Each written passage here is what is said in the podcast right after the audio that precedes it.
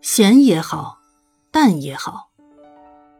一个青年为着情感离别的苦痛来向我倾诉，气息哀怨，令人动容。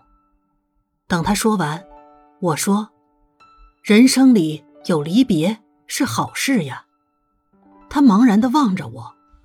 我说：“如果没有离别，人就不能真正珍惜相聚的时刻；如果没有离别，人间就再也没有重逢的喜悦。离别，从这个观点看是好的。我们总是认为相聚是幸福的，离别不免哀伤。”但这幸福是比较而来的，若没有哀伤做衬托，幸福的滋味也就不能体会了。再从深一点的观点来思考，这世间有许多的怨憎会，在相聚时感到特别痛苦的人比比皆是。如果没有离别这件好事，他们不是要永受折磨，永远沉沦于恨海之中吗？幸好。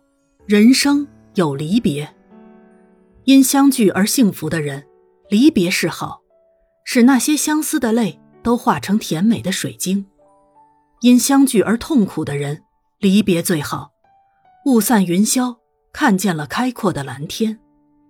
可以因缘离散，对处在苦难中的人，有时候正是生命的期待与盼望。聚与散，幸福与悲哀。失望与希望，假如我们愿意品尝，样样都有滋味，样样都是生命中不可或缺的。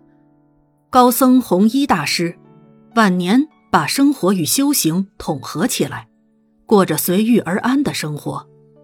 有一天，他的老友夏勉尊来拜访他，吃饭时，他只配一道咸菜。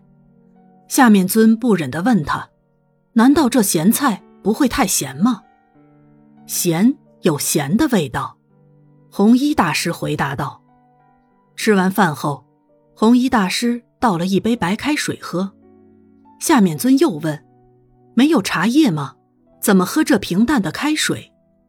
红衣大师笑着说：“开水虽淡，淡也有淡的味道。”我觉得这个故事很能表达红衣大师的道风。夏面尊因为和红衣大师是青年时代的好友，知道红衣大师在李叔同时代有过歌舞繁华的日子，故有此问。红衣大师则早就超越咸淡的分别，这超越并不是没有味觉，而是真能品味咸菜的好滋味与开水的真清凉。生命里的幸福是甜的，甜有甜的滋味。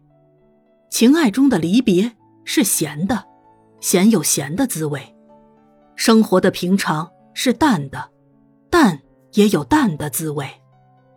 我对年轻人说，在人生里，我们只能随遇而安，来什么品味什么。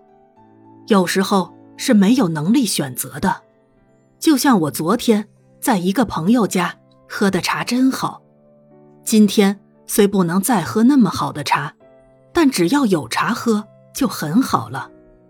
如果连茶也没有，喝开水也是很好的事呀。